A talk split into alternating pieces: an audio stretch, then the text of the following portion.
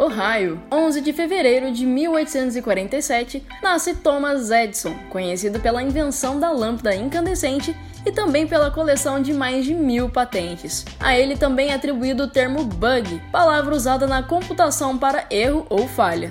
Porém, um outro nome relevante também disputa a criação do termo, Grace Murray Hopper. A analista de sistemas da Marinha dos Estados Unidos recebeu a alcunha de vovó do COBOL por ter forte influência na criação e desenvolvimento da linguagem para processamento de dados comerciais. A história dos dois personagens são bem comuns. Um inseto estava atrapalhando o funcionamento de seus dispositivos.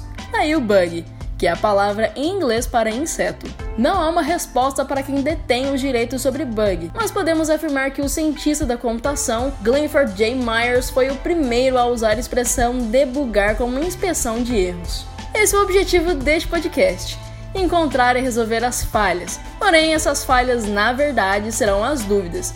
Por isso, eu vou sempre oferecer dicas para desbugar o nosso cotidiano profissional, seja você um estagiário ou um C-level. Mas quem é eu?